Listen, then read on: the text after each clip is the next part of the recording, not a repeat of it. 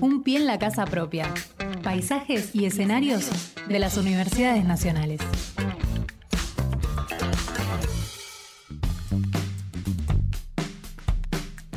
Bueno, la verdad que este, nosotros eh, tratamos por lo menos de difundir todas las cosas y las investigaciones que se hacen a lo largo y a lo ancho de nuestro país en todas las universidades nacionales. En este caso nos vamos un poco más cerca, que es la Universidad Nacional de Luján, porque allí en el marco de la convocatoria Ciencia y Tecnología contra el Hambre, los investigadores de esa universidad han llevado adelante un proyecto que se propone aportar de alguna forma la situación, el conocimiento de la situación de, los productores de la agricultura, de agricultura si se dice, familiar, al oeste del Gran Buenos Aires. Y como queríamos saber sobre este tema, estamos en comunicación telefónica con María Fernanda González Marasquio, que es geógrafa, docente e investigadora de la Universidad de Luján y también doctora en Ciencias Sociales y Humanas.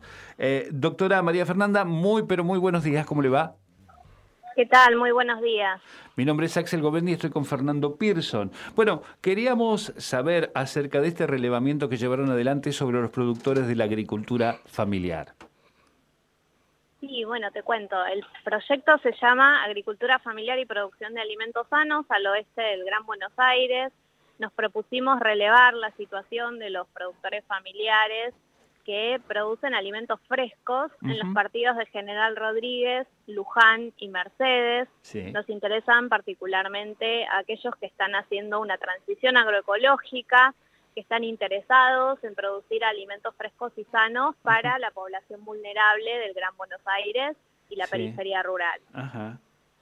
Eh, María, buen día. Fernando Pearson la saluda. Eh, eh, en, esta, en este relevamiento eh, ¿Qué es lo que han logrado detectar? ¿Cuál es la situación de, estos agricultores? Este, ellos este, están bien. Usted vio lo que, lo que sale ir a una verdulería, ¿no? No hace falta este, eh, investigar demasiado. La pregunta es, eh, ¿llega parte de esa plata a los productores familiares? Bien, en principio les cuento que es un proyecto que está en marcha, ¿no? Está en proceso. Nosotros acabamos de cerrar a fin del año pasado la primera etapa de relevamiento les puedo contar las tendencias que venimos observando en, nuestro trabajo de campo. Eh, en particular, los productores familiares que nosotros relevamos son los más vulnerables, los más descapitalizados, los que, más dificultades eh, de acceso a los mercados formales tienen. Eh, y efectivamente, como vos planteabas, reciben muy poco porcentaje del precio real de, de sus productos. De hecho, algunos de ellos van a pérdida normalmente. Entonces, lo que buscan estos productores a través de las organizaciones que los nuclean es generar canales alternativos de comercialización, se denominan canales cortos porque evitan intermediarios, entonces ellos pueden ofrecer sus productos a precios justos eh, y obtienen un, eh, una retribución a cambio de su proceso productivo y de su trabajo.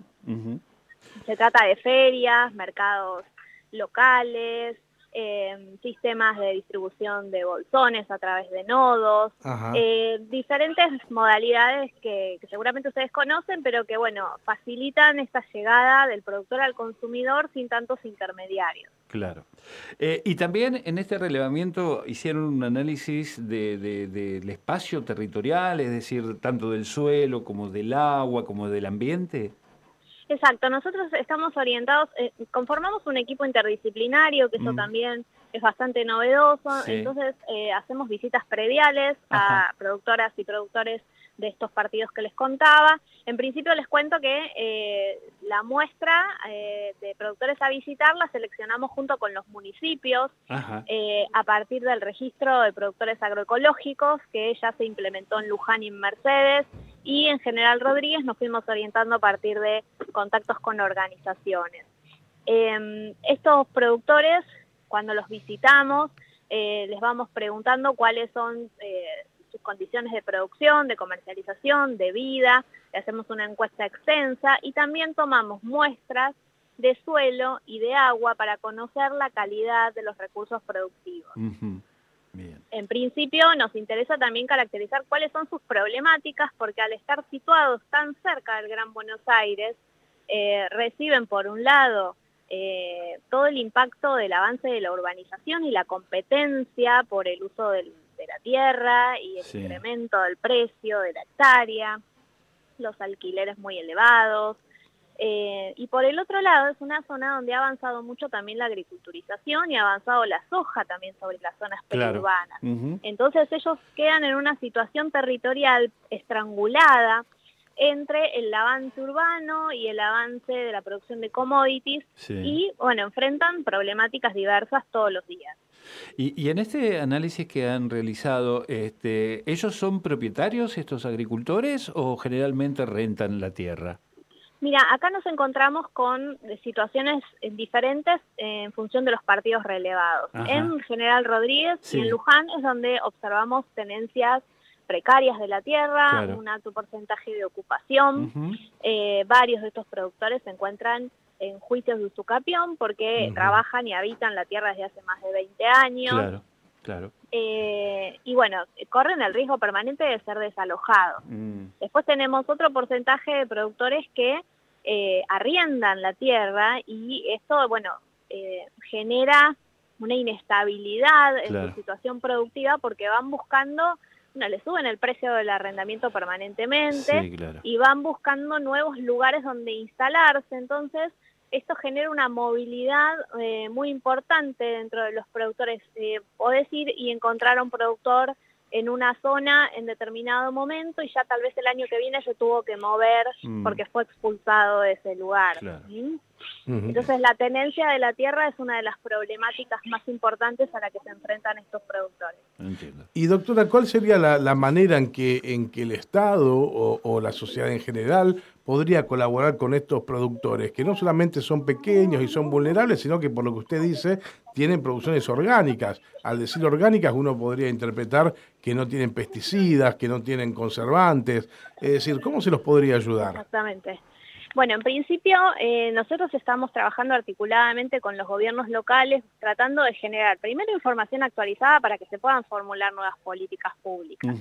Eh, es un sector que por lo general eh, no es debidamente relevado por los censos agropecuarios, por ejemplo. Entonces no hay ah. información actualizada sobre su situación y sus problemáticas. Entonces, por un lado, aportamos desde ese lado. Creemos que las políticas públicas que son necesarias algunas están y no se cumplen y necesitamos otras nuevas de ordenamiento territorial. Por ejemplo, estos productores, como bien vos decís, realizan producciones agroecológicas sin eh, utilización de agroquímicos, por ejemplo, pero tal vez en los predios vecinos sí aplican agrotóxicos y, tienen contaminada el agua y, por deriva se les contaminan los cultivos o se les mueren las pasturas para los productores ganaderos.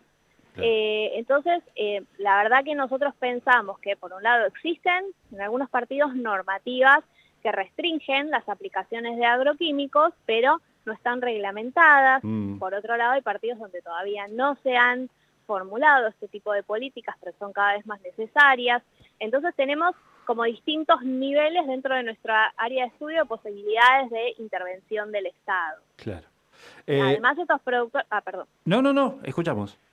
Eh, no, que además estos productores, para poder llevar adelante una producción agroecológica, necesitan un acompañamiento permanente de las instituciones del desarrollo rural en la zona, INTA, Secretaría de Agricultura Familiar Campesina Indígena, hay muchos técnicos que están permanentemente trabajando con ellos, pero por ejemplo, durante el tiempo de pandemia, eh, bueno, eh, se han visto con problemáticas que no han podido solucionar y algunos de ellos tuvieron que dar marcha atrás a la producción agroecológica que habían implementado y eso, bueno, en los tiempos productivos genera un, retroceso en la incorporación de las prácticas, pero bueno, estamos trabajando como para que se pueda volver a implementar la agroecología en esos predios donde se retrocedió y que se siga ampliando la matriz productiva eh, eh, sustentable, ambiental y socialmente vinculada a la agroecología, por supuesto. María, ¿y tienen ahora en este relevamiento más o menos un número de productores en estas condiciones?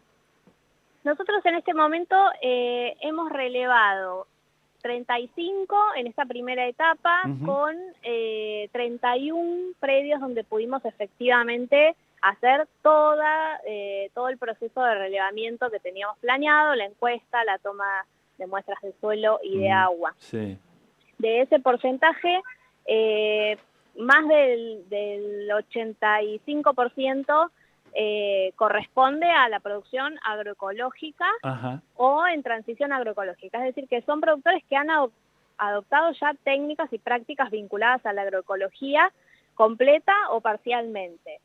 Eh, y hay eh, el resto que ha expresado su voluntad de, que su interés en poder transicionar a la agroecología, pero necesitarían ahí mayor apoyo de técnicos e instituciones del Estado.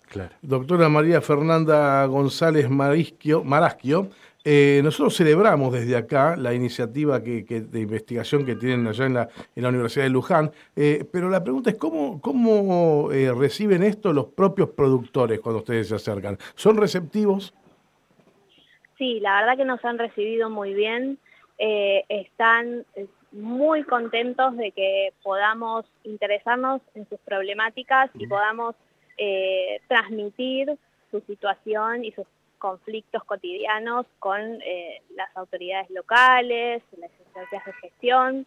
Eh, la verdad que no tenemos quejas, todos muy interesados en conocer cuál es la situación, los resultados del muestreo que realizamos, que la verdad que nos ha arrojado eh, bueno, situaciones bastante complicadas, sobre todo vinculadas al agua de consumo cotidiano y utilización productiva. Sí. Eh, y también estamos articulando con los municipios, con las áreas de bromatología eh, y por supuesto las direcciones de producción agropecuaria para poder implementar mejoras que eh, bueno, ayuden a estos productores a eh, mejorar su situación respecto de estos recursos tan básicos como son el suelo y el agua. Por, por último, de mi parte, eh, ¿qué le faltaría al relevamiento para concluirlo? Estamos esperando eh, que se deposite la próxima cuota del subsidio. Esto es un subsidio dentro de la línea argentina, bueno, Ciencia y Tecnología contra el Hambre, del programa Argentina contra el Hambre del Ministerio de Ciencia y Tecnología. La cuota se, se, van abonando en función de la rendición anterior. Eh, así que bueno, ya nos aprobaron la rendición de la primera etapa, estamos esperando la próxima cuota y ya estamos armando un nuevo trabajo de campo que esperamos poder iniciar ahora a fines de mayo, principios de junio. Bien. Eh, nosotros nos vamos a seguir guiando por este criterio de priorizar a los productores que están registrados en los registros de productores agroecológicos municipales y articulando con las organizaciones que avalaron la presentación del proyecto y que acompañan nuestro trabajo. Esperamos llegar a, aproximadamente a 100 productores. Bien. Ahí me quedó una última, este, doctora, que saber qué es lo que, lo que producen allí en zona este. Acá en zona sur somos más bien de las hortalizas. Allá en el oeste, ¿qué, qué se produce? Sí, también es importante la producción de hortalizas, pero también es muy importante la producción ganadera. Y no solamente cría para carne, sino hay una importante actividad tambera. Eh, tanto de ganado bovino como caprino en la zona. Ah, Así que son muy importantes los ambos también. Está muy bien. María Fernanda González Marasquio, geógrafa, docente, investigadora de la Universidad Nacional de Luján y también doctora en Ciencias Sociales y Humanas. Muchísimas gracias por esta charla y felicitaciones por el trabajo que vienen realizando. Estaremos atentos para mayores novedades. Muchísimas gracias por el espacio. Saludos a todos. Un pie en la casa propia. Paisajes y escenarios de las universidades nacionales.